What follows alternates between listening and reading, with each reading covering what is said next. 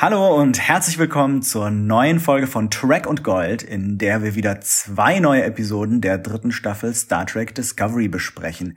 Mit mir, Adrian von Bauer, und natürlich mit Eve J. Hallo Eve. Hallo, hallo von der Krankenstation, wo ich mal kurz aus meinem Bagdad-Tank geklettert bin. Äh, welcher Tag ist heute? Welcher Monat? Welches Jahr? Wie lang war ich weg? Ist schon 32. Jahrhundert? Intro!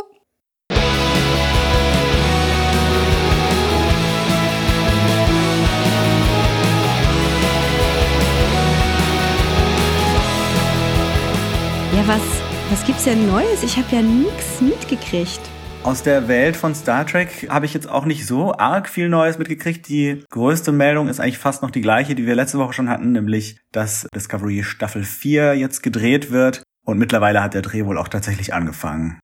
Ich habe das dann mitbekommen, als Doug Jones seinen frisch rasierten Kopf auf Twitter gepostet hat. Das macht er wohl immer, um es den Make-up-Artists ein bisschen leichter zu machen mhm. und ins Saru-Make-up reinzukommen. Und jetzt scheint das ganz gut zu klappen bisher, dass sie da mit vielen Corona-Sicherheitsvorkehrungen in Toronto die vierte Staffel drehen. Meinst du, sie kleben seine Prosthetics an seinem Kopf fest? Auf jeden Fall. Ich glaube, so funktioniert das. ja, deswegen ist eine Glatze praktisch. Ja, ja, es gibt wahrscheinlich schon irgendwie so ein Teil, das irgendwie einen relativ großen Teil von seinem Kopf einhüllt und dann werden diverse andere Teile da dazu geklebt. Mhm. Denke mal, mit Glatze muss er dann zumindest nicht noch unter das ganze Gummizeug zusätzliche Bald Cap tragen. Mhm.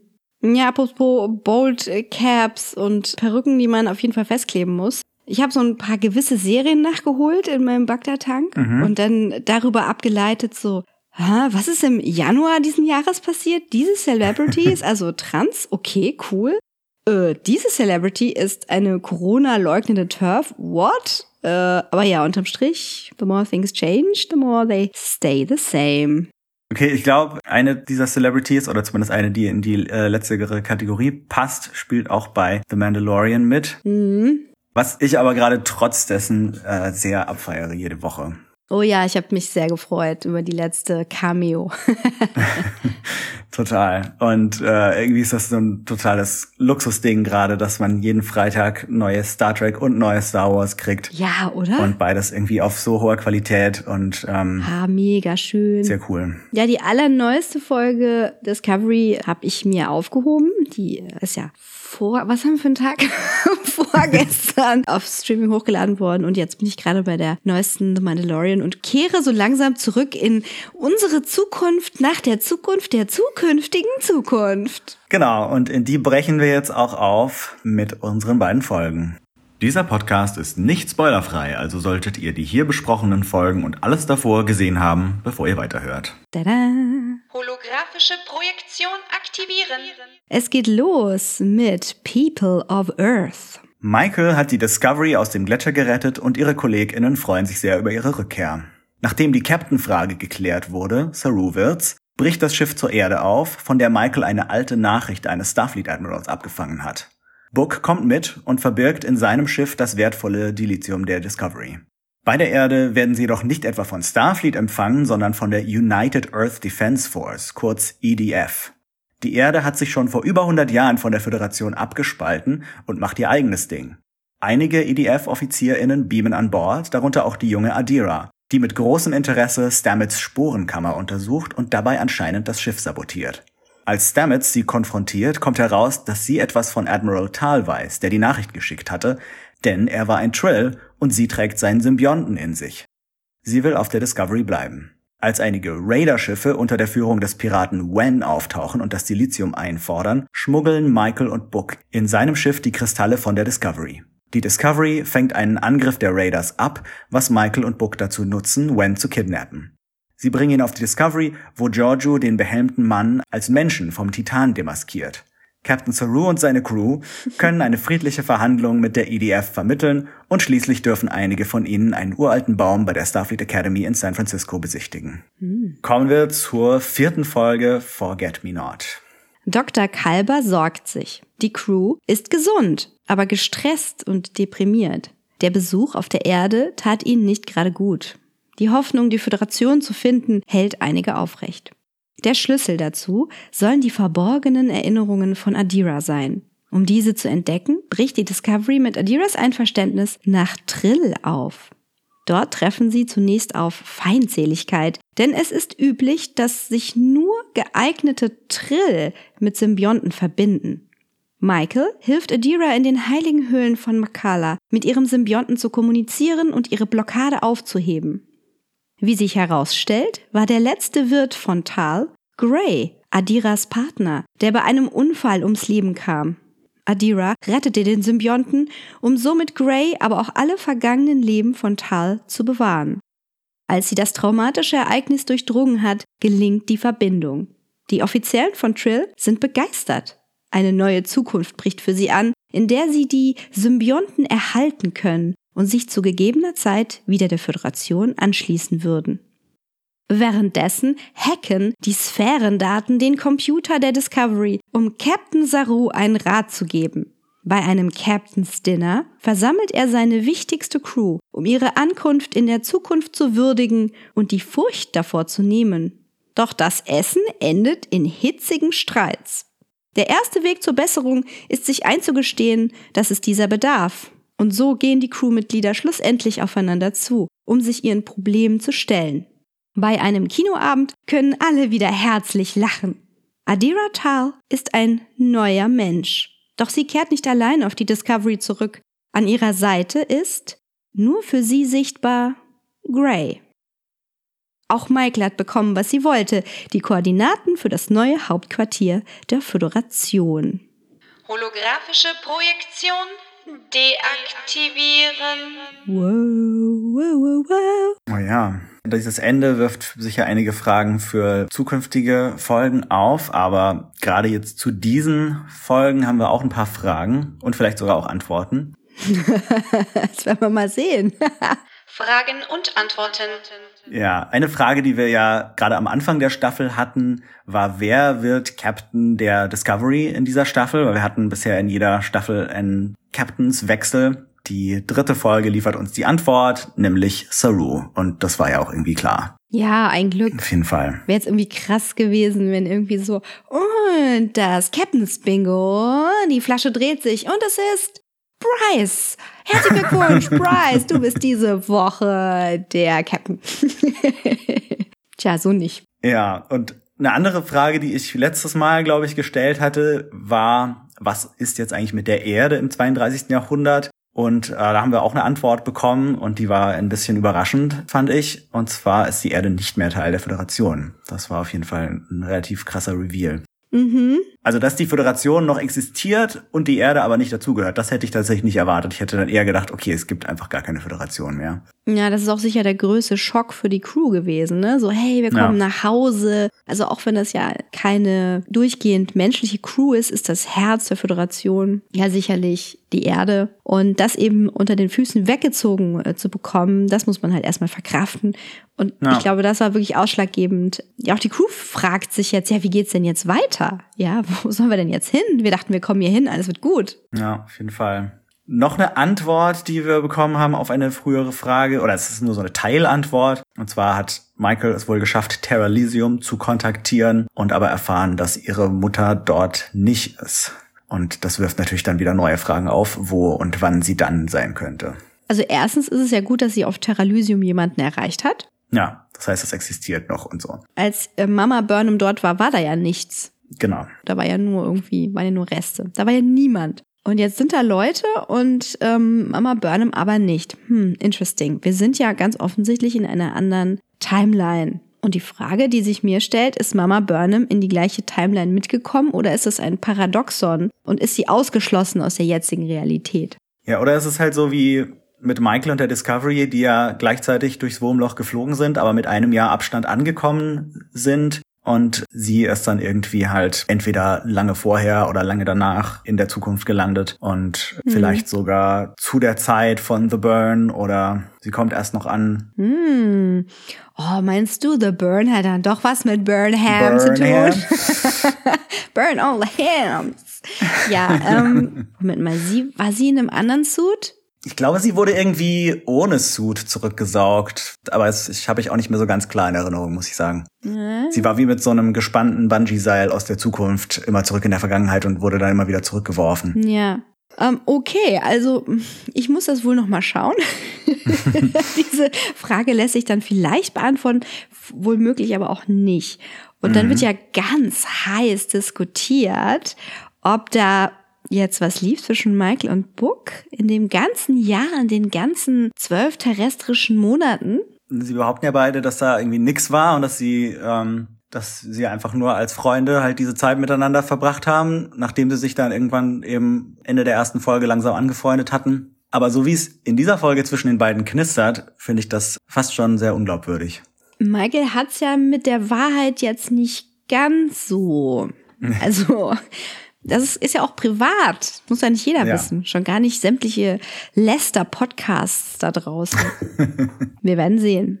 Ja, und dann haben wir ja hier wieder mal eine Ansicht von San Francisco und der Golden Gate Bridge, wie wir sie sehr oft schon in Star Trek hatten. Und gerade zuletzt haben wir fast die gleiche Ansicht auch in Star Trek Picard gesehen. Aber die Stelle, wo man jetzt hier diesen riesigen Baum vor der Academy, der da angeblich schon seit tausend Jahren steht, sehen kann, da ist bei Picard einfach nur Wasser. ja, mh, mm, vielleicht haben sie den ausgebuddelt. Also ich meine, Polkappen schmelzen und so, vielleicht hat man das aufhalten können, das wäre schon mal ganz gut. Die Brücke kam mir holographisch vor. Die Golden Gate Bridge? Okay. Ja bin mir nicht ganz sicher. Mm. Also sie hat immer noch diese komischen Solarpanels drauf, die die Golden Gate Bridge auch schon, als wir sie in Discovery in der ersten oder zweiten Staffel gesehen haben, hatte. Ja gut, vielleicht hat man sie dann so holographisch verewigt. so mit diesen hässlichen Solarpanels. Auch möglich. Hm, naja, also ich habe sie ja tatsächlich 2018 äh, live gesehen. Ja. Und es ist seltsam, du kannst es mit dem Auge gar nicht erfassen, du fährst halt da so drüber siehst halt einfach nur Autos und so eine Autobahn, auf der du da fährst. Und dann musst du erstmal auf der anderen Seite dir so einen Parkplatz aussuchen und gucken, ob du genug von der Brücke siehst. Also sagen wir mal, diese Helikopter-Drohnenansicht, dieses ultra kitschige, das kriegst du ja so nie zu sehen. Aber ja. dennoch war es natürlich ein bewegender Moment. Und das Ding ist einfach extrem riesig. Es ist einfach gigantisch. Überhaupt ja. ist alles gigantisch. Und in dem Moment, wo wir dann so eine Ansicht von oben haben und diesen Baum und, das, und die ganzen Gebäude sehen, die damit zu tun haben, denke ich mir, oh ja, ich habe ein Verständnis für die Dimension, die ich da sehe. Mhm. Das ist natürlich so Teil der DNA von Star Trek, die sich da immer wieder weiterentwickelt. Ja, dann kommen wir doch mal zur nächsten Folge und den dazugehörigen Fragen und Antworten. Ja, ich konnte jetzt auch nicht beantworten, ob die Trill nicht Teil der Föderation sind. Ich hatte das so verstanden, dass die durch das Auseinanderbrechen wieder ausgetreten sind, so wie die Erde. Memory Alpha steht eigentlich nicht, dass sie Mitglieder der Föderation seien. Und auch so wie Sie hier davon sprechen, klingt es eigentlich so, als wären Sie jetzt bereit, der Föderation beizutreten, wenn Sie die wiederfinden aber als wären sie es vorher gar nicht gewesen. Hm. Konnte ich keine eindeutige Antwort zu finden. Nun ja. Ich habe mich gefragt, wurden sie einfach nie gefragt? So, man, man ist aber davon ausgegangen, dass sie schon drin sind. Da hat man vergessen, ach so, ihr seid gar nicht dabei. Ach so, äh, äh, ach so, ich dachte, wir hätten euch schon mal gefragt, aber wollt ihr? Wenn wir bei den Trill sind, wissen wir ja jetzt auch, wie Adiras und Grace Symbiont heißt, nämlich Tal. Und da habe ich mich dann natürlich auch gefragt, ob es denn den Symbionten Dax auch noch irgendwo gibt. Der alte Mann ist einfach noch sehr, sehr, sehr, sehr, sehr, sehr, sehr, sehr, sehr, sehr, sehr, sehr, sehr viel älter geworden. Ja. Wobei ja wohl sehr viele Trill mit ihren Symbionten in den explodierenden Raumschiffen vom Burn mhm. verloren gegangen sind. Also hoffen wir mal, dass Dax das überlebt hat. Mhm. Ich glaube, es gibt auch irgendeinen Roman, der nach, also der so in der Post-TNG-Zeit spielt, wo der Dex-Symbiont eventuell stirbt. Aber da kann ich jetzt nichts so genaues zu sagen. Das war nur was, was ich aufgeschnappt habe. Ja, das ist sowieso die Frage, ne? Also was davon wird übernommen? Ja, wahrscheinlich nicht viel gibt ja auch den Discovery Prequel Roman, wo Saru und äh, Michael noch so ein bisschen Animositäten haben und so. Also, ne, das ist immer so die Frage, was davon ist jetzt tatsächlich wirklich, wirklich Kanon und ist TV-Kanon immer der verbindlichste? Oder kann ich mich ja. entscheiden, in dieser Parallelwelt der Bücher noch so ein bisschen weiterzuleben? Das ist euch überlassen. Natürlich haben wir uns alle gefragt, hat man vergessen, dass Riker mal einen Symbionten hatte für einen gewissen Zeitraum? Ich denke mir, wenn man es nicht vergessen hat, naja, es ist ein dunkles Geheimnis, auf das so hinabgeschaut wurde. Und dann sprachen diese Offiziellen von Trill ja auch von einer erfolgreichen Verbindung. Und Riker war ja wohl nicht erfolgreich, weil ähm, Odan ja wieder entfernt werden musste. Ja, das denke ich auch. Aber es wurde immer so, wurde jetzt in dieser Folge so besprochen wie, das wurde ja noch nie versucht, den, einen, einen Trill-Symbionten in eine andere Spezies einzusetzen. Aber äh, versucht und sogar für kurze Zeit erfolgreich war es schon beim allerersten Auftritt der Trill, als sie noch ganz anders aussahen. mhm. Naja, ja. gut, ich meine, tausend paar hundert Jahre. Also warte mal, wenn wir jetzt 930 Jahre in der Zukunft sind von Discovery, Minus ja. der Jahre, die wir bis TNG brauchen. Also so um die 100. Ja.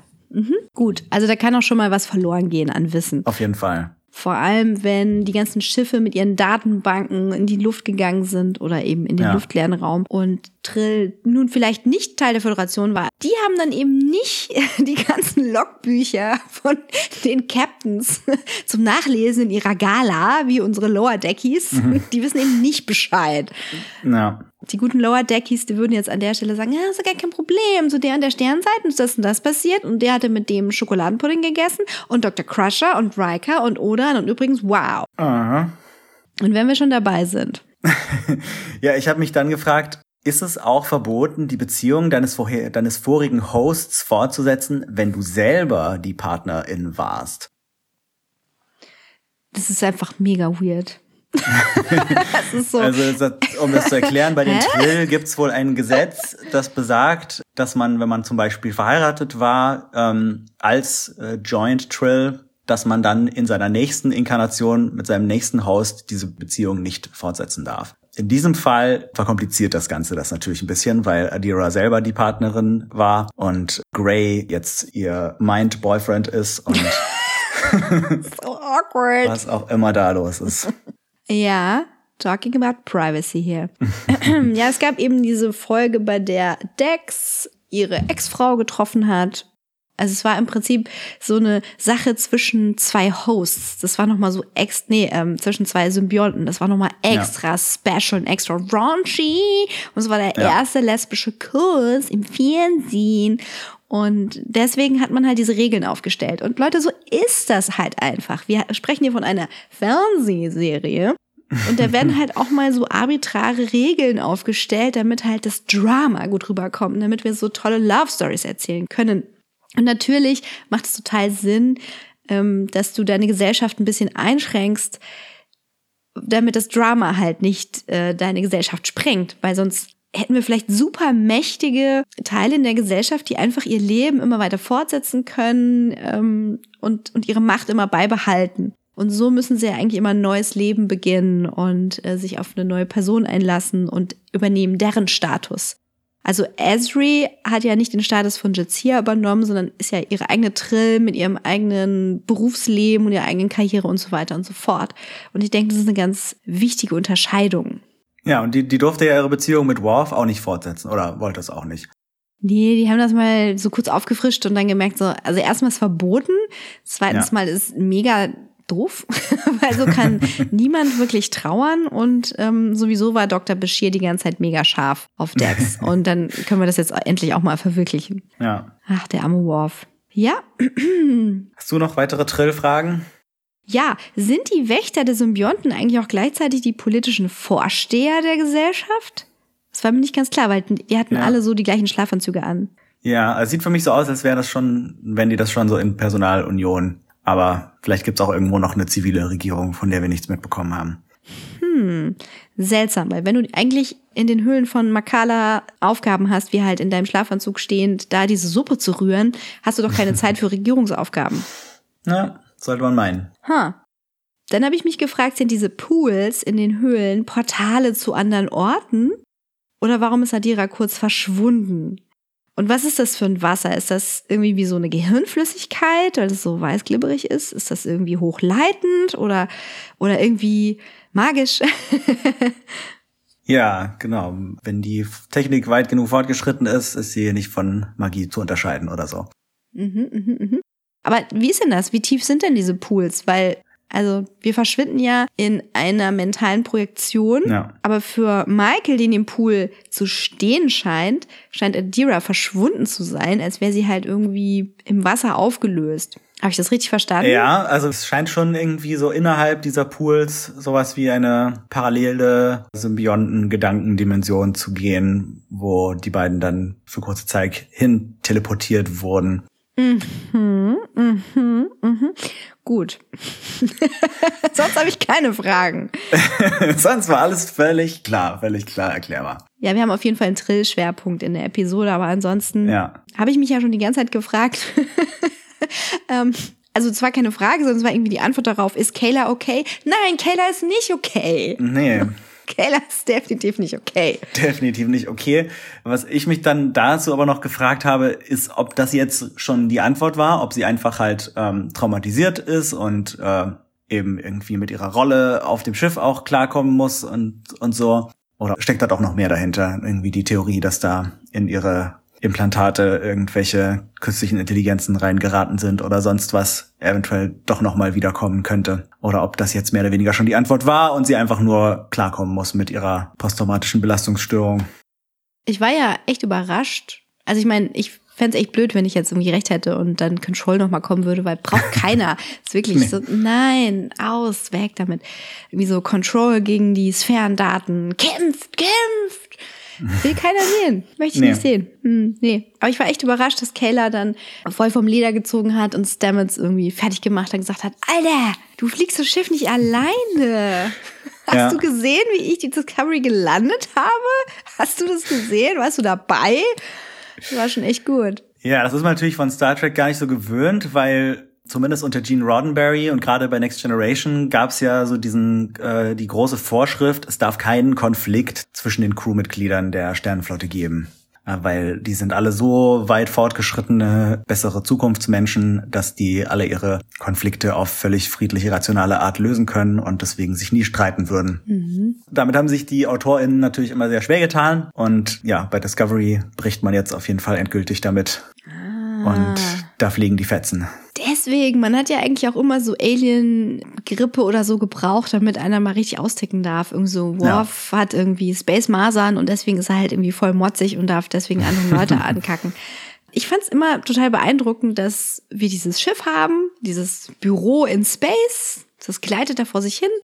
Und wenn halt irgendwie Navigation abgelöst wird, ist das einfach nur, ja, also jetzt setzt sich Data mal eben an die Konsole und die Person, die da vorher gesteuert hat, geht einfach mal weg einen Kaffee trinken. Fand ich total beeindruckend. Es war so dieses, ja, so stelle ich mir Transport vor. Und nicht so den, den Stress, den wir halt jetzt haben, wenn wir so ins Auto steigen und so, so, ah, ich muss dieses Lenkrad gerade halten, damit ich niemanden in den Tod reiße. Das ist ein Albtraum.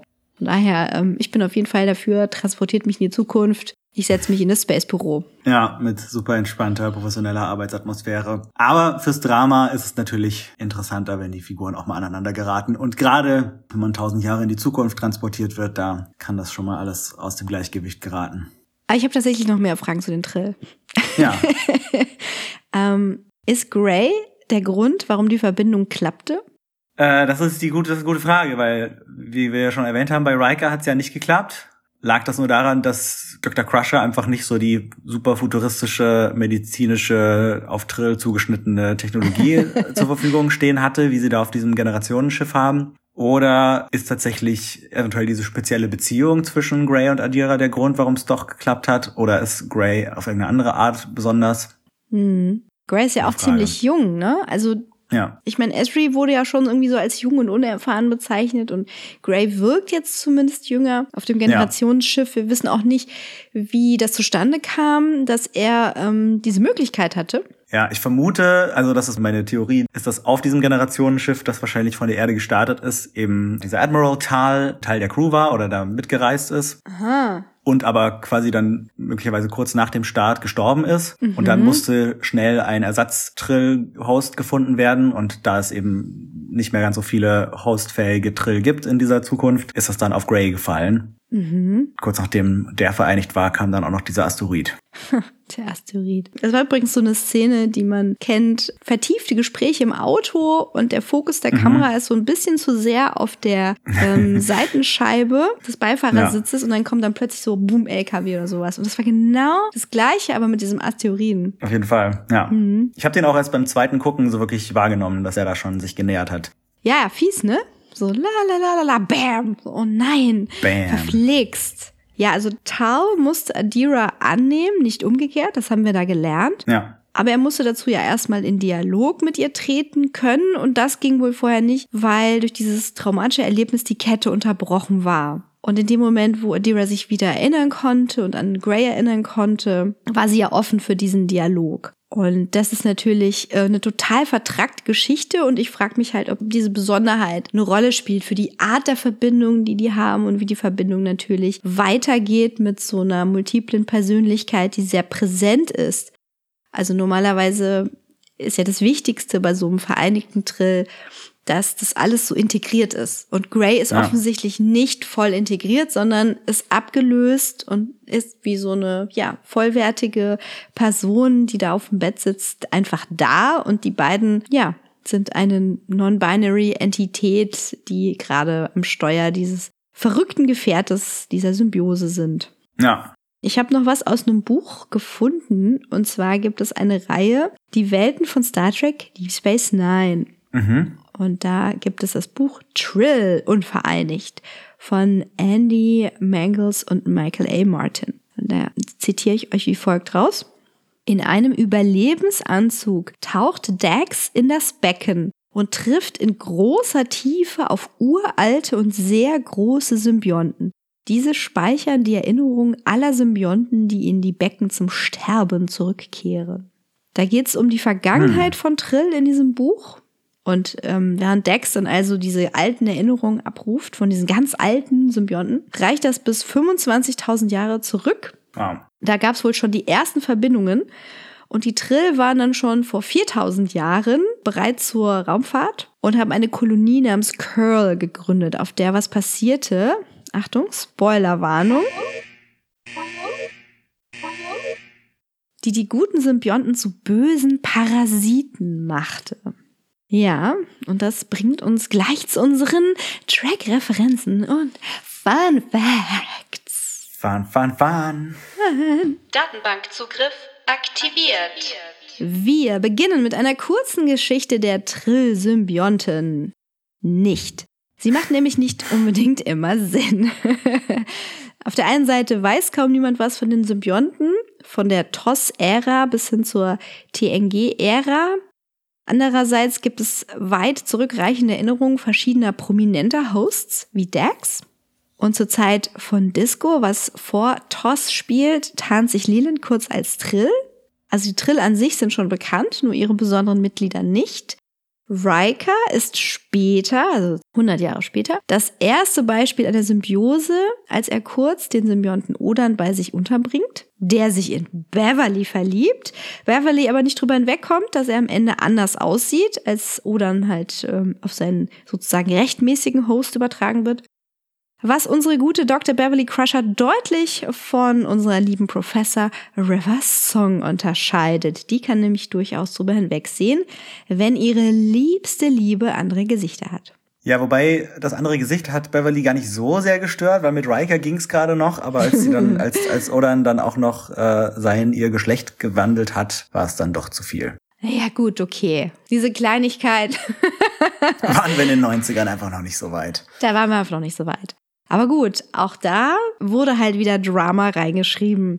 Dann kennen wir natürlich Jadzia und Azridex aus Deep Space Nine und das sind schon die prominentesten.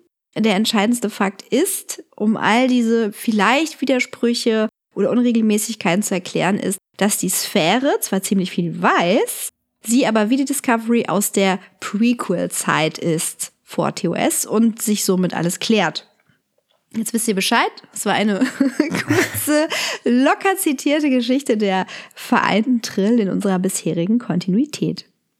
Jetzt springen wir doch noch mal kurz zur dritten Folge zurück, als wir da auf der Erde ankommen. Und da gibt's ja diesen Baum. Und unter diesem Baum hat eventuell auch schon Picard gebüffelt. Also in der Next Generation Folge The Drumhead erzählt er irgendwie davon, dass es da diesen speziellen Baum gibt, unter dem er immer saß und gelernt hat. Und die verschiedenen Discovery-Mitglieder, die diesen Baum jetzt in dieser Folge besichtigen, sagen ja auch, dass sie sich an den erinnern aus ihrer Academy-Zeiten. Und das scheint wohl ein langes äh, Ritual zu sein und ist eben auch schon in zumindest in Next Generation aufgetaucht. Dann hat Saru immer noch das Teleskop von Giorgio, was eigentlich Michael bekommen hatte nach Giorgio, also der Prime Universe Giorgio nach ihrem Tod. In der dritten Discovery-Folge war das, glaube ich, und das hat sie an Saru weitergegeben und er hat das jetzt in seinem neuen Kapitänsbereitschaftsraum aufgestellt. Wo sein Tisch immer noch kaputt war. der Tisch von Pike war immer noch kaputt, aber jetzt im Laufe dieser Episoden baut er ja sein eigenes Bereitschaftszimmer jetzt aus. Hm, gleich mal eine Party geschmissen. ja. Dann haben wir hier, glaube ich, die, also wenn man mal dieser verrückten Timeline folgt, die gewissermaßen früheste Erwähnung von Synthehol. Also Book will sich ja irgendwie Alkohol aus dem Food Synthesizer lassen und wird dann von Michael in, in, äh, informiert, dass das gar nicht wirklich Alkohol ist, sondern Synthehol, was äh, einen ähnlichen Effekt wie Alkohol hat, aber ohne den Kater und auch ohne die Wirkung, die einen zum Beispiel zu einem unsicheren Fahrer macht oder sowas.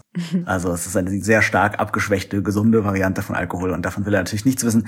Aber das war, glaube ich, eine Neuerung von Next Generation. Also in der Classic-Serie mhm. wurde das nie erwähnt, aber hiermit ist jetzt mehr oder weniger bestätigt, dass es auch zur Zeit, aus der die Discovery kommt, das schon gab. Ich würde mal vermuten, dass diese Neuerung mit den Replikatoren zusammenkam. Ja, ja, aber die haben sie ja auf der Discovery immer noch nicht eigentlich, sondern das sind genau genommen immer noch diese Food Synthesizer, wodurch die sich unterscheiden, weiß man ja auch nicht so genau. Ist das nicht irgendwie so ein Übersetzungs Ding?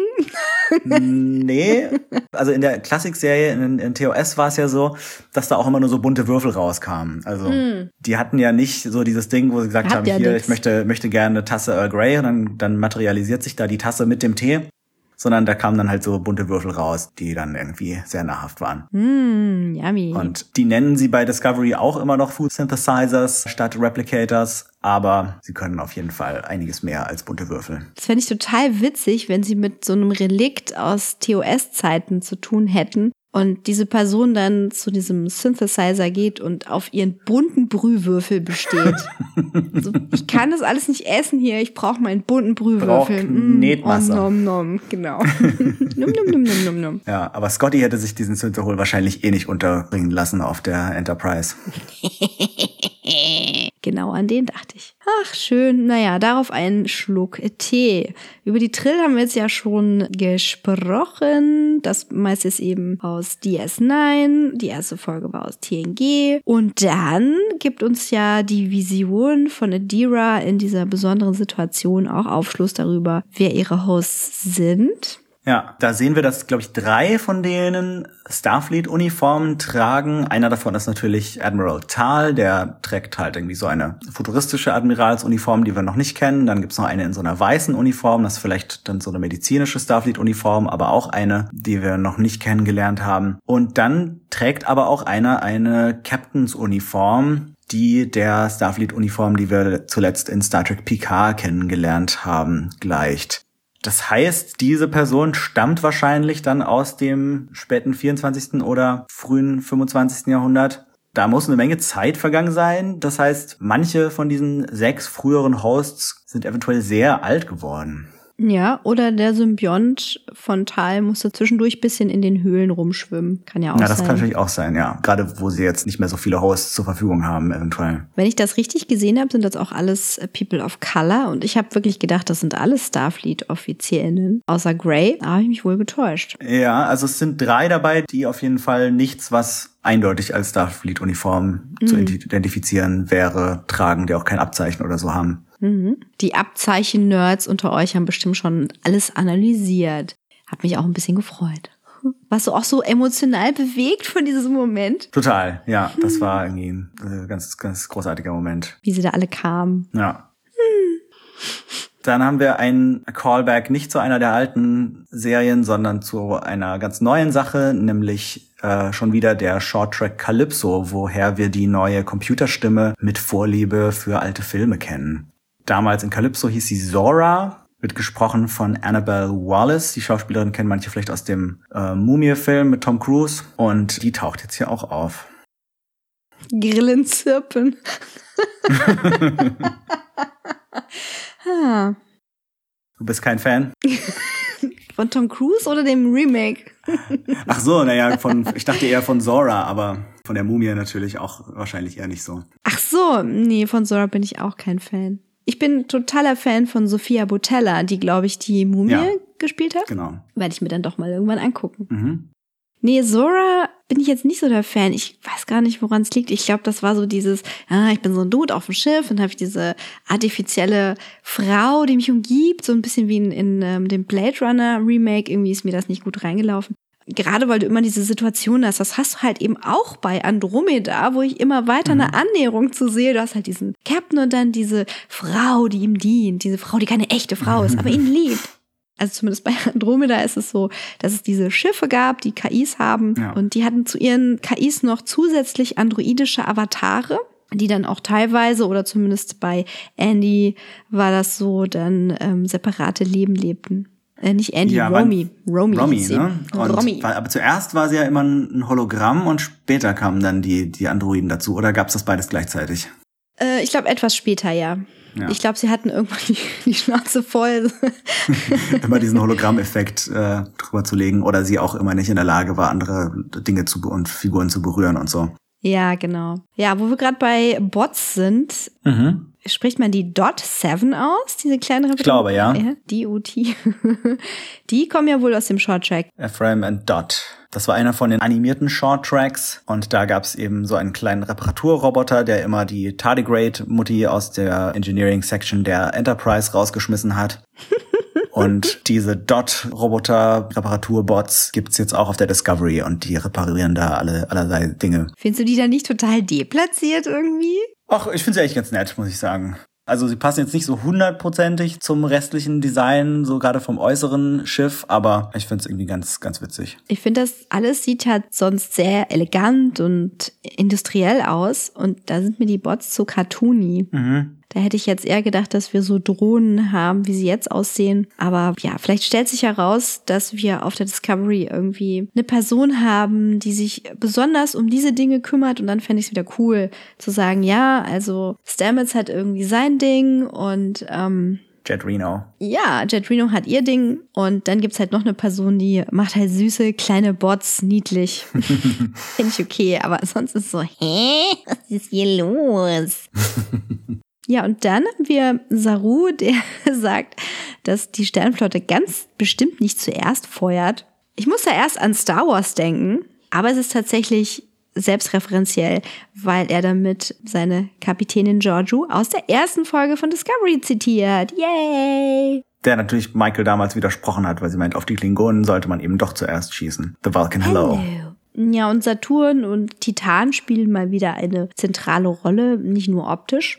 Titan, wie ihr wisst, ist der größte Mond des Saturns. Und dass wir den Saturn am Anfang der dritten Episode gleich sehen, spielt natürlich auf die Enthüllung am Ende an. Das fand ich besonders elegant. Ja, ich glaube, Titan ist auch entweder im 2009er Star Trek Film oder in Star Trek Into Darkness vorgekommen. Ja, genau. Der Chekhov hat die Enterprise hinterm Titan versteckt. Naja. Mhm. Mhm, mh, mh. Gute Jackie. okay. Bist du bereit, deine, deine Meinung zu diesen beiden Folgen kundzutun? Fazit wird berechnet. Ja, auf jeden Fall. Ich fange mal mit der dritten Folge an und die ist tatsächlich eine meiner liebsten Discovery-Episoden bis jetzt. Mhm. Die Folge ist ja von Boyon Kim und Erika Lippert geschrieben und Jonathan Frakes hat Regie geführt ich glaube, gerade dieses Trio hat auch schon eine meiner Lieblingsfolgen in der ersten Staffel gemacht. Insgesamt machen die immer einen sehr guten Job und auch hier wieder großes Lob an die Autorinnen und den Regisseur. Gerade so das Zwischenspiel zwischen den Figuren, habe ich das Gefühl, kriegt Jonathan Frakes als Regisseur immer sehr gut hin. Oh ja. Dass es ja sehr glaubhaft ist und irgendwie sehr, sehr gut funktioniert und einfach so auch, wie sich die Story entwickelt, wie überraschend viel es ist, fand ich sehr cool. Äh, auch so die politische Dimension, die das hat, hat mir äh, gefallen. Denn diese Abspaltung der Erde ist so ein bisschen ein Kommentar zu, zu einer Isolationismuspolitik. Also nach dem Motto Earth First oder vielleicht gab es hier auch einen Earthxit. ja, Terra Xit. ja, also da gibt's auf jeden Fall einige Parallelen in der heutigen Politik zu dieser Sache, okay, hm. es wird uns alles zu bunt, wir spalten uns ab und kochen unser eigenes Süppchen. Ja, aber auch, dass du nicht, sagen wir mal, einen Status quo für gegeben hinnehmen kannst, der ja. ähm, gewisse Ungerechtigkeiten zulässt oder der gewisse Nöte mit sich bringt und so, wie wir aufgewachsen sind in den 90ern, war so, ja, das ist cool, es gibt irgendwie hier ähm, die Vereinten Staaten und dann gibt's hier irgendwie Europa, alles kuschelig Zwischendrin haben wir dann noch die UK, die kochen so ein bisschen ihr eigenes Süppchen. Und dann sind wir doch jetzt, 20 Jahre später, ja, 30 Jahre später, in einer ganz anderen Situation plötzlich. Und ich finde es total notwendig, dass wir das auch reflektiert sehen in der Fiktion ja. und nicht versuchen, etwas ewig zu emulieren und fortzusetzen, was auch unserer Vergangenheit angehört, wo wir wieder bei der zukünftigen Zukunft unserer zukünftigen Zukunft sind. jeden Fall. Und dann hat die dritte Folge uns natürlich Adira beschert als neue Figur. Und ähm, ich finde sie oder Xi hatten wir, glaube ich, letztes Mal gesagt, ziemlich großartig. Mhm. Und alle, die irgendwie sagen, das ist jetzt nur ein neuer Wesley Crusher, äh? die können gleich mal nach Hause gehen. Was? Naja, so dieses Teen Genius Ding, äh, das hat wohl manche daran erinnert, wie so der Wesley Crusher in den ersten Folgen aufgetreten ist. Aber ich finde, Adira kommt sehr viel cooler rüber gleich von Anfang an. Leute müssen mal drüber wegkommen. Leute, kommt mal drüber weg. weg. Wer auch total drüber weggekommen ist, ist unsere neue, entspannte, lustige, lächelnde, lachende Michael mit den schönen Haaren. Ja. Love her. Auf jeden Fall. Die gefällt mir ein ganzes Stück besser als die Michael der letzten Staffeln, die ich ja auch oft sehr cool fand, aber ich finde so diesen neuen Vibe, den sie hat, macht die Figur einfach doch sympathischer und cooler. Und die neue Frisur ist auf jeden Fall auch ihr bester Look bisher. Sieht großartig aus. Mhm. Dann hatte die Folge auch einige sehr coole Humormomente. Also ich fand zum Beispiel, dass Book sich überhaupt nicht damit anfreunden konnte, irgendwie diese enge Starfleet-Uniform anzuziehen. Das fand ich ziemlich lustig.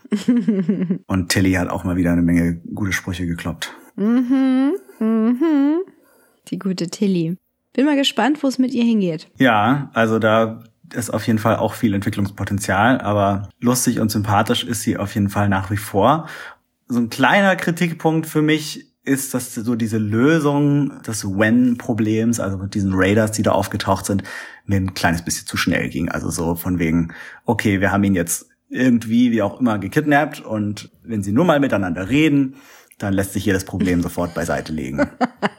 ich fand das irgendwie so eine coole, ja, so ein cooles Callback zu sämtlichen Star Trek Installationen, die vorher da waren, wo am Ende im Bereitschaftsraum mal richtig geredet werden muss am Konferenztisch ja. und dann kriegen wir die Folge zu Ende. das fand ich es gut. Ist sehr, es ist sehr Star Trek typisch. Also es ist natürlich auch eine gute Message zu sagen, hier, die Leute müssen miteinander reden und müssen kommunizieren und wir müssen Diplomatie machen, statt gleich zu schießen. Aber in der Realität ist es dann halt doch immer ein bisschen komplexer meistens. Mhm. Und man kann oft nicht so einfach die Meinung von Leuten ändern, indem man jemandem nur den Helm abzieht und sagt, guck mal, er ist doch wie du.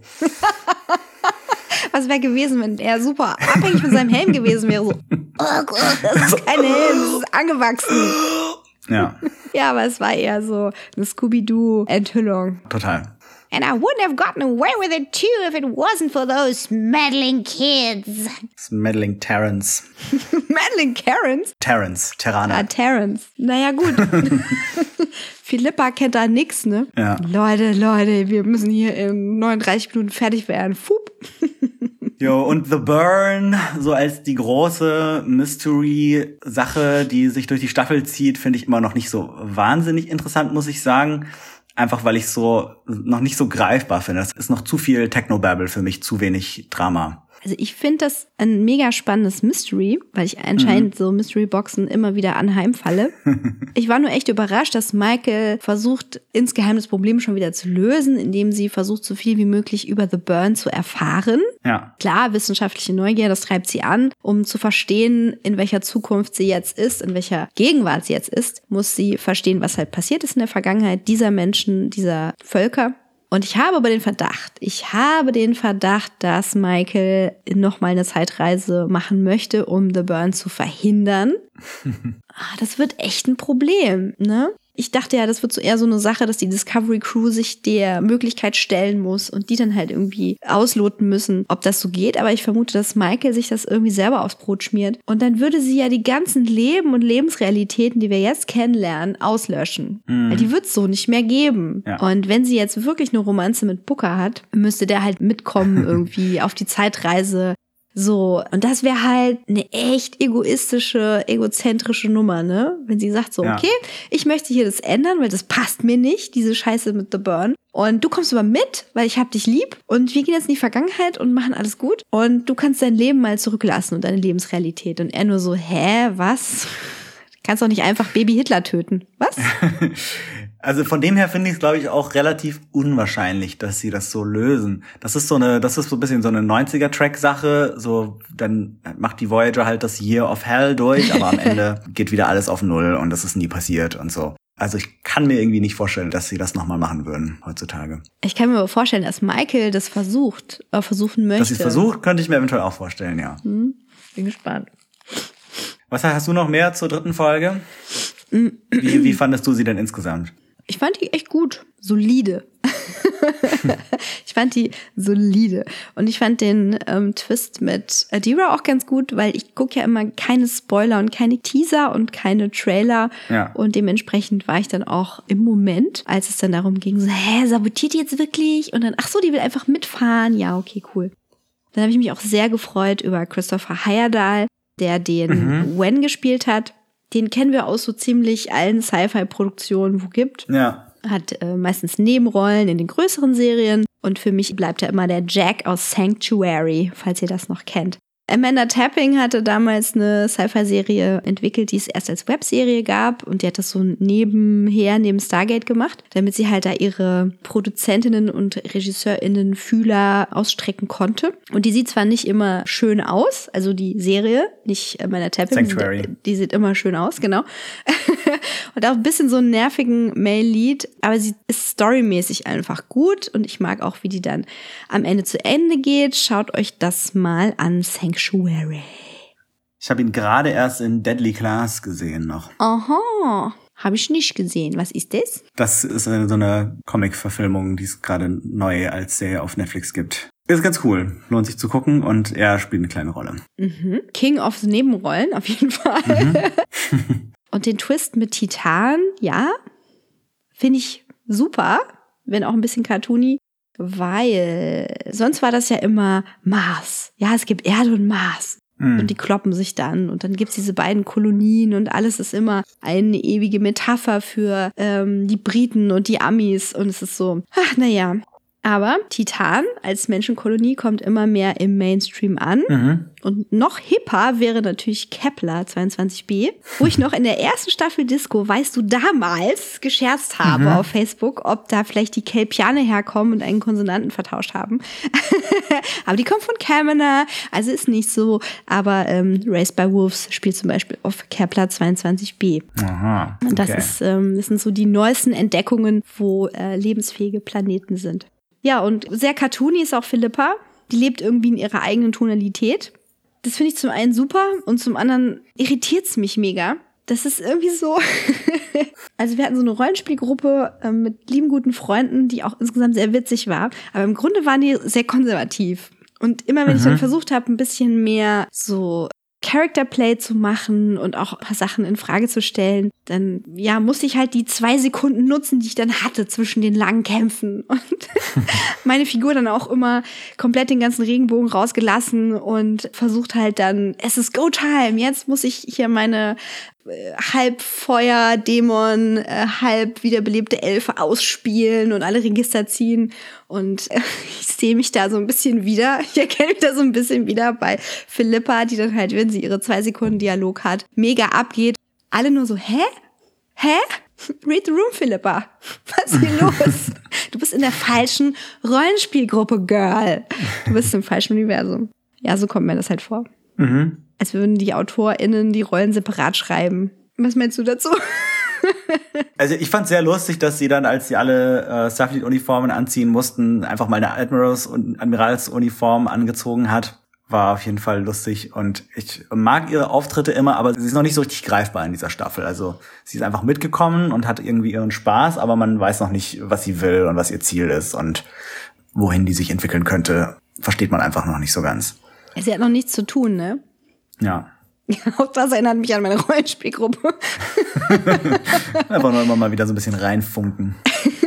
Hallo, gib mir was zu tun. Bitte. ja, und die vierte Folge, wie hat die dir gefallen? Äh, die vierte Folge fand ich auch sehr gut. Nicht ganz so gut wie die dritte, aber besser als die ersten beiden, so in meinem Ranking für die Staffel. Und ganz großartig fand ich da natürlich die neue Trans- und Non-Binary-Repräsentation, die wir jetzt hier volle Kanne bekommen. noch nicht ganz so explizit. Es wurde jetzt noch nicht so im Dialog drüber geredet, was für Identitäten Adira und Grey jetzt haben. Aber ich finde es mhm. grundsätzlich schon mal cool, dass Grey halt einfach eingeführt wird und Grey ist dann halt einfach ein Transmann und das spielt nicht weiter eine Rolle, aber einfach diese Sichtbarkeit ist toll. Und bei Adira wird die Figur ja immer noch als She bezeichnet in der Serie, mhm. obwohl ja in den Ankündigungen gesagt wurde, dass sie auch eine Non-Binary-Person ist. Ich weiß nicht, ob das damit zu tun hat, dass sie ähm, diese non-binäre Identität vielleicht erst findet, nachdem sie irgendwie sich mit ihren verschiedenen Trill-Symbionten-Identitäten äh, auseinandergesetzt hat. Oder ob es damit zu tun hat, dass auch die Schauspielerin erst, nachdem sie schon einen Teil der Staffel gedreht hatte, ihr Coming Out hatte mhm. und das dann erst dann auch in die Story integriert wurde. Also ich denke, da könnte noch einiges passieren und wird es hoffentlich auch. Der einzige negative Punkt an der Sache ist, dass wir hier schon wieder diese Bury Your Gaze Trope haben. Also wir führen eine, hm. eine Transfigur ein und irgendwie ist die erste Transfigur, die wir in Star Trek haben mit Grey und er stirbt quasi bevor die Folge losgeht.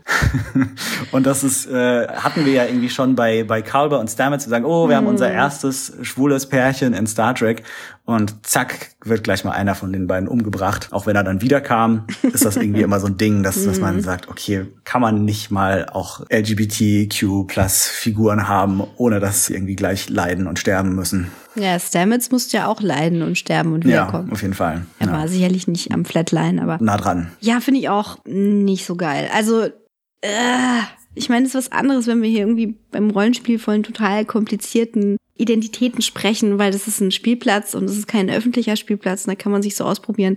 Aber das wirkt halt komplett kondensiert. So, okay, du hast Trans and NB Representation, das fällt auf eine Rolle. Wir haben eine NB-Person, ja. die dann halt ihren Trans-Boyfriend als Projektion sieht. Der ist unsichtbar für alle anderen, literally. Ja, literally unsichtbar. So, okay, also wir haben auf jeden Fall eine Representation, was die SchauspielerInnen angeht. Das ist schon mal ja. fest. Ich fand es eigentlich auch gut, dass jetzt nicht drüber geredet wurde, ja, mein Freund ist trans, weil das für Adira tausend Jahre später einfach gar keine Rolle mehr spielt. Ja. Und so sollte es auch sein. Aber auf der anderen Seite ist es so, hm, wenn ihr diese Folge, wenn ihr die Serie exportiert in Länder, bei denen das ein Problem ist, mhm dann wird diese Folge wahrscheinlich nicht mit exportiert, weil ihr könnt die ganz bequem rausschneiden. Und das hast du halt auch bei so anderen Filmen. Was war das zuletzt? Onward. Bei Onward, genau, bei äh, Live-Action Schöner und das Biest ja. gab es immer so kleine, kleine Momente, wo so ein bisschen deutlich gemacht wurde, dass einer der Figuren möglicherweise schwul oder lesbisch oder so ist. Und das kann man aber natürlich super rausschneiden, wenn der Film ja. dann in China laufen soll. Ja, sehr, sehr viele relativierende Worte, die wir da gerade benutzt haben. Möglich ein bisschen, ja. ein wenig und sehr bequem rauszuschneiden. Yeah. Ich glaube, dadurch, dass Adira so eine zentrale Figur für diese Staffel wird, wie ich das jetzt so bisher wahrnehme, hoffe ich mal, dass da noch einige weitere Schritte nach vorne gemacht werden, was diese Repräsentation angeht. Ja, ich denke auch. Ich denke, auf dieser Folge hat einfach mega viel Druck gelastet. Ja. Es ist so dieses, wir wollen es recht machen und gleichzeitig wollen wir es nicht irgendwie extrem nach vorne kehren. Wir wollen es nicht aber wir wollen es integrieren und ähm, wir haben eine interessante Story und irgendwie versuchen wir das durchzuziehen. Und ich denke mal, hinten raus wird sich's auszahlen, auch wenn es jetzt ein Risiko ist, weil du kannst es der Community auf keinen Fall recht machen. Da gibt's die größten Ansprüche zu Recht, ja. äh, wo gibt. Ja, dafür haben wir aber in der Folge den Fokus auf Kalber, ne? Ist dir auch aufgefallen? Ja, das äh, hat mich gefreut, weil er so eine Figur ist, die immer relativ kurz gekommen ist in den ersten beiden Staffeln. Kam immer nur so in der Beziehung zu Stamets vor und nicht so sehr als eigene Figur. Und hier kriegt er mal richtig was zu tun und es wird auch klar, dass er äh, irgendwie eine wichtige Rolle auf dem Schiff hat, halt nicht nur als Arzt, sondern irgendwie auch so sich so ein bisschen als Seelsorger versteht. Und hm. ich finde, da kommt er ziemlich cool rüber. Und insgesamt finde ich es einfach schön, dass viele von den kleineren Figuren in dieser Staffel und auch gerade in dieser Folge irgendwie mehr in den Vordergrund geschoben werden und mehr Dimensionen bekommen. Mhm. Darauf habe ich lang gewartet. Ja. Hey, hey, dritte Staffel, das ist früh für eine Star Trek-Serie. Siebte Staffel? Kalber hat zwei Sätze. So wäre es gewesen in den 90s. Wobei es ja eigentlich aufgrund der Länge der Staffeln bei Star Trek immer die Episoden gab mit der B-Cast. Ja, jede der Figuren hat immer so, so eine eigene Folge bekommen, so ungefähr einmal pro Staffel. Ist natürlich jetzt hier mit dieser stark horizontalen Erzählweise einfach nicht so ohne weiteres möglich, aber es ist schön, wenn man dann doch immer mal wieder so Figuren hat, die ein bisschen mehr in den Vordergrund treten horizontale Erzählweise ja, aber es ist doch auch viel episodischer geworden. Das stimmt, ja, das ist mir auch aufgefallen und ich find's auch nicht schlecht. Also ich finde, oft verlieren die Folgen so ein bisschen an Dimension und gerade wenn man dann so einen Staffel-Arc hat, der so zum Ende raus nicht so hundertprozentig aufgeht, dann zieht das auch die vorherigen Folgen so ein bisschen runter. Aber jetzt, so wie wir es hier mhm. haben, haben wir zwar so diese, dieses neue Setting und diese Mystery-Sache, aber die Folgen in sich behandeln doch immer so ein, ein Thema und eine Geschichte und das funktioniert auch mhm. ganz gut. Ja, finde ich auch supi. Und so rein emotional hat mir die Folge auch ziemlich gut gefallen. Also ich konnte das ziemlich gut mitfühlen, wie hier umgegangen wurde mit dem Trauma dieser Zeitreise und was das für einen Effekt hat auf diese Figuren, dass sie so aus ihrer Zeit gerissen wurden, dass alle Personen, mit denen sie je zu tun hatten, längst tot sind und dass das alles jetzt nicht mehr so wunderbar funktioniert. Und von dem her hat mich die Folge ein bisschen erinnert an eine meiner Lieblings-Next Generation Folgen, Family, wo sie nach dem großen Borg-Zweiteiler dann erstmal so einen Gang zurückgeschaltet haben. Das war damals eine ganz neue Sache, dass man überhaupt auf eine vorherige Folge eingegangen ist bei Star Trek und ähm, sich dann auch so ein, wie so eine Pause gegönnt hat, wo dann Picard nach Hause nach Frankreich fährt und seinen Bruder im Weinstock besucht und irgendwie oh. anderen Figuren auch so Familienmitglieder besuchen. ich glaube, du hast schon mal gesagt, dass du die Folge nicht magst. Ich hasse die Folge. Sorry. Ich fand die irgendwie ziemlich cool, einfach weil es, weil es so ein schöner Kontrast war zu diesem, diesem super spannenden Borg-Ding davor. Ja, heute weiß ich die bestimmt anders zu schätzen. Ich muss sie noch mal gucken. Damals war das so, hä, gib mir mein Science Fiction, auf Familiendrama habe ich genug zu Hause. Ach, komm. ja, so war das als Teenager. ja. aber nicht nur Teenager gucken das. In dem Kontext würde ich aber auch noch sagen, dass ich manche von den Figureninteraktionen so ein bisschen konstruiert fand. Also es, irgendwie fand ich manche von den Gesprächen nicht so schlüssig. Es gab so diese eine Gespräch zwischen Kalber und Michael, wo er irgendwie erklärt hat, warum sie die richtige Person ist, um mit Adira auf den Trill-Planeten zu reisen. Und das wirkte irgendwie alles so ein bisschen herkonstruiert und nicht so natürlich. Also ja, als hätten sie sich zum ersten Mal unterhalten, oder? ja, so ungefähr. Genau. Ja, also da hat gerade die Folge davor die Figureninteraktion ein bisschen natürlicher und nachvollziehbarer gestaltet, als jetzt hier gelungen ist für mich. Mhm, ja, I second that. Ich gucke das doch für meine Feels. Give me them feels, baby. All the feels. Ja, und hm. was fällt dir denn noch zu der Folge ein? Wie fandst du es denn? Ähm, ja, the drama, the realness. Ich mache das alles gerne, aber über die kritischen Punkte haben wir ja schon gesprochen. Mhm. Dann nur so ein paar technische Sachen. Also die Welt des Symbionten, die sah für mich so mega billow aus. Da hätte ich halt lieber so den 90er-Klassiker gehabt, dass wir so in einem bekannten Szenario als stellvertretendes Visual sind und da umherirren, als in so einer komplett virtuellen Situation, die halt optisch nicht schön ist. Es war so ein ekliger Gradient und dann Tentakel und es war so, das sieht aus wie ein Studentenfilm aus den 2000ern. Oh, aufhören. Gib mir was echtes. Ich wollte hm. die Realness da halt auch sehen. Okay. Aber es hatte natürlich so seinen Zweck und es hat auch einen gewissen Style und es ist dadurch auch cartoony und es sollte ja losgelöst sein. Um, oh Gott, und dann dieser Weichzeichner. Ich fand es nicht so schlecht, muss ich sagen. Ja, ist so mein, meine persönliche Geschmacklichkeit, dass halt generell irgendwie optisch die Staffel öfter mal mit einem Weichzeichnerfilter arbeitet. Das gibt's ja immer mal wieder. Und wenn die auf den Gesichtern sind, dann kann ich die nicht ignorieren. Mhm. Gerade so auf den Gesichtern der jungen Erwachsenen. Wenn du dann halt so auf dem Kinn oder um die Nase rum plötzlich keine Poren hast, sondern diese geglättete Verläufe. Mhm. Boah, bei, bei Supergirl der ersten Staffel war das so krass. Callista Flockhart, warum bist du so unsicher, dass du dir dein komplettes Gesicht mit Weichzeichner glätten lässt? Es ist weird. Ich will deine Falten sehen für die Realness. ja, und deswegen würde ich bei den jungen Erwachsenen auch lieber die Pickel sehen. Mhm. Aber gut. Mir ist das gar nicht aufgefallen hier, muss ich sagen. Obwohl ich natürlich irgendwie Bilder gesehen habe, dass Ian Alexander in echt schon eine etwas andere Haut hat, bisschen weniger glatte Haut hat. Aber der Weichzeichner, den fand ich jetzt nicht so bemerkbar für mich. Es gab diesen einen Moment, wo Kayla zu Dr. Kalber auf die Krankenstation kommt und Mhm. wo irgendwas mit diesem Ding in ihrem Gesicht, mit dem Make-up nicht stimmte. Und die Wange, wo das so drauf geht, dieses Cyberimplantat, komplett geblurrt war. Und ich dachte so, Hm. nein, ah, konntet ihr das nicht nochmal drehen?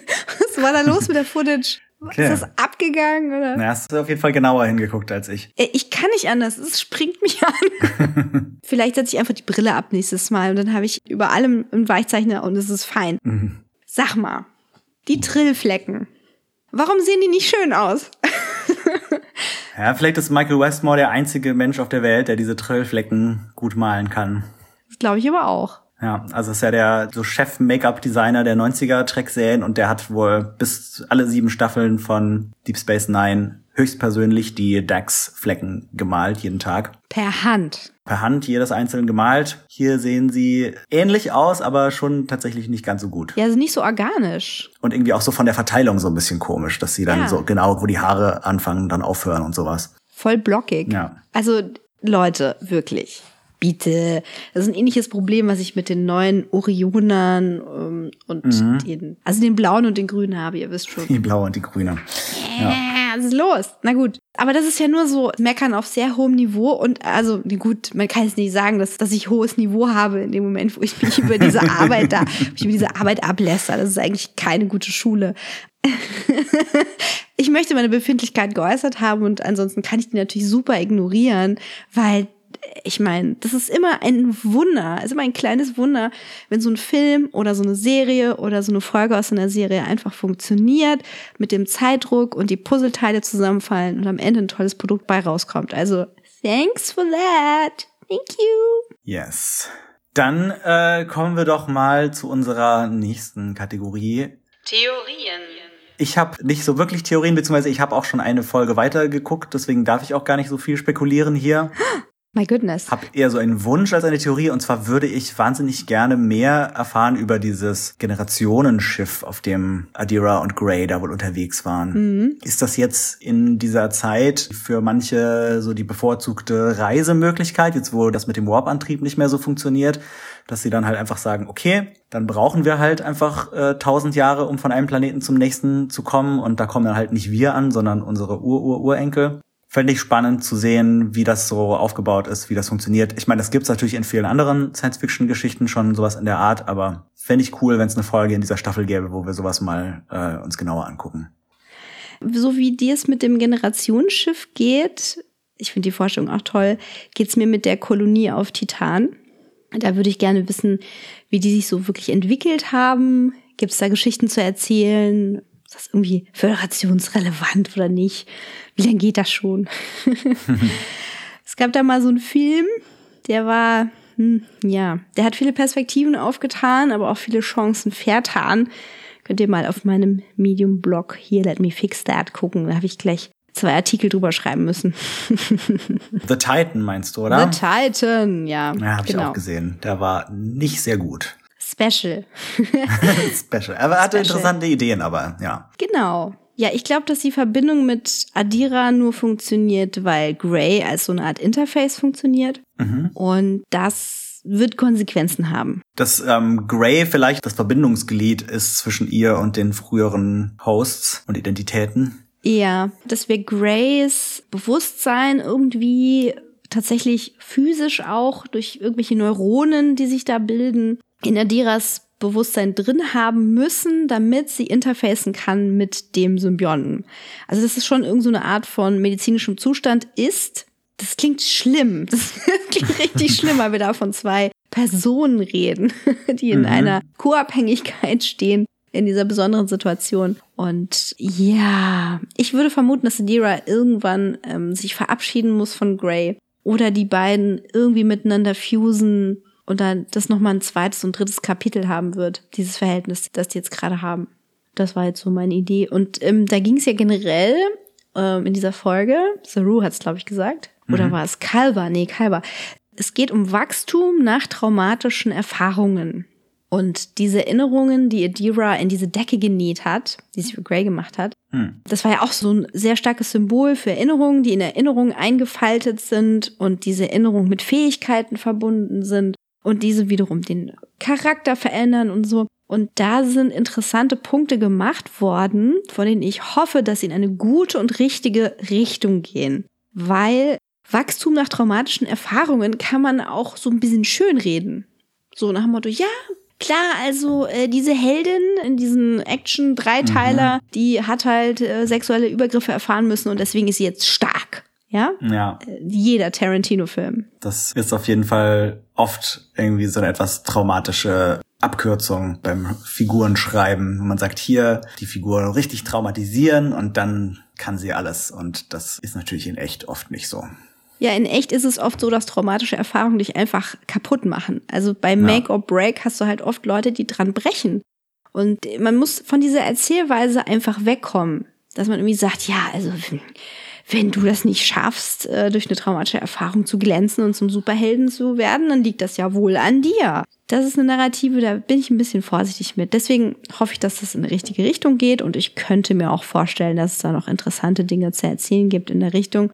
Und was die Föderation angeht, tja, da sind wir ja schon so ein bisschen gespoilt von Calypso, dass die vielleicht nicht die allercoolsten sind. Ich bin gespannt. Du weißt ja schon Bescheid, glaube ich. Ein kleines bisschen. Aha, okay. Ich freue mich drauf. Ja. Ja, sonst war's das von mir. Okay, dann hören wir doch jetzt mal in den Äther, ob wir da irgendwelche Signale empfangen haben. Unbekannte Signale aus dem Internet. Und zwar schrieb uns Loco Winterscheid auf Twitter zu unserem letzten Podcast. Der Die Baul und ihre tollkühne Crew-Gag wird nie alt. You're welcome. Danke, danke, ja. Und er fragt, was, wenn Booker ein Borg ist? Oh. Sie haben sich einfach dazu entwickelt, ein separates Bewusstsein neben dem Kollektiv zu haben und den Wert der Natur und Arten zu schätzen zu wissen. Nice. Ja, cool. Spannende Idee, ja. Ja, besonders, weil wir überlegt haben, ähm, was ist jetzt eigentlich nach Picard mit den Ja. Borg und den neuen Sungschen Androiden passiert. Ja, das wäre auf jeden Fall eine sehr spannende Sache. Dann schreibt Daniel Johansen auf Facebook, wieder eine tolle Folge. Booker erinnert mich wirklich etwas an Han Solo und sein Schiff auch an den Millennium Falcon. Ich bin gespannt, ob er vielleicht auch eine Verbindung zu den Sporen bzw. zum Myzel-Netzwerk hat. Kageshini auf Twitter schreibt zur neuesten Folge. Ich freue mich sehr, dass es durch Adira und Grey Non-Binary und Trans-Charaktere in Star Trek gibt. Gespannt bin ich, was sie mit Grey noch vorhaben, da sie die Entwicklungsmöglichkeiten von dem Charakter doch stark eingeschränkt haben. Diese wirklich sehr enge und besondere Beziehung zwischen Adira und Grey finde ich toll. Und es ist ein spannendes Konzept, dass die beiden so in Kontakt bleiben. Allerdings hätte ich mir Grey lieber als eigens handelnde Figur gewünscht. Aber wer weiß, was in den nächsten Folgen der nächsten Staffel noch passieren wird. Ja, Angelika schreibt per E-Mail. Das war eine schöne Folge. Die maulig dünnhäutige Crew so menschlich. Adira so pubertär rebellisch und dann Grey. War schon in DOA genial. Und die ganze Folge so voller Starfleet war so guttunend positiv. Ach ja. Schön. Und dann schrieb noch Bleriode auf Twitter.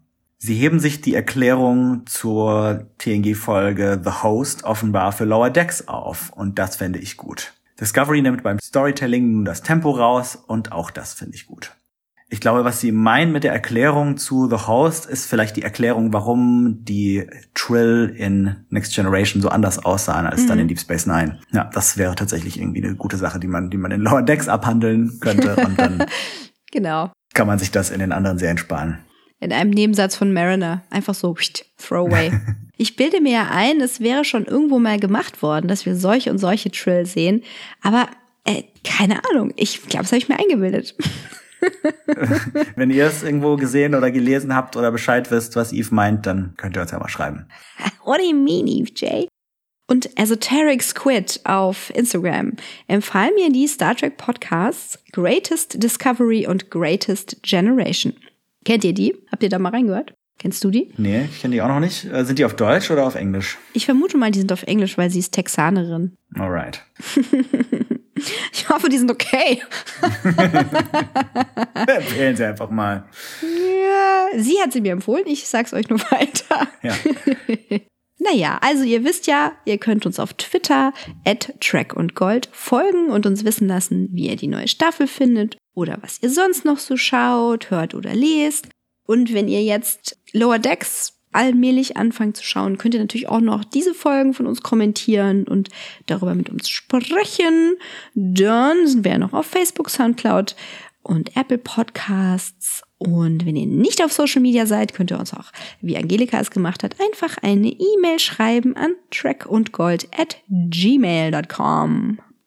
Ja, und wir bedanken uns zuletzt noch bei unseren Patreons, Angelika, Patrick, Daniel und Paul. Geht doch mal auf patreon.com slash Treck und Gold, um uns zu unterstützen und exklusiven Bonus-Content zu kriegen. Uh. Ja, Mensch, geschafft. Ich gehe wieder zurück in meinen Sarkophag-Tank und freue mich, dass ich jetzt endlich die neueste Folge Discovery gucken kann. Oh ja, viel Spaß und euch da draußen auch viel Spaß bei der nächsten Folge und den nächsten Folgen und danach hören wir uns wieder hier. Genau. Gute Nacht da draußen, wo immer ihr sein mögt. Und wann immer ihr seid. Genau.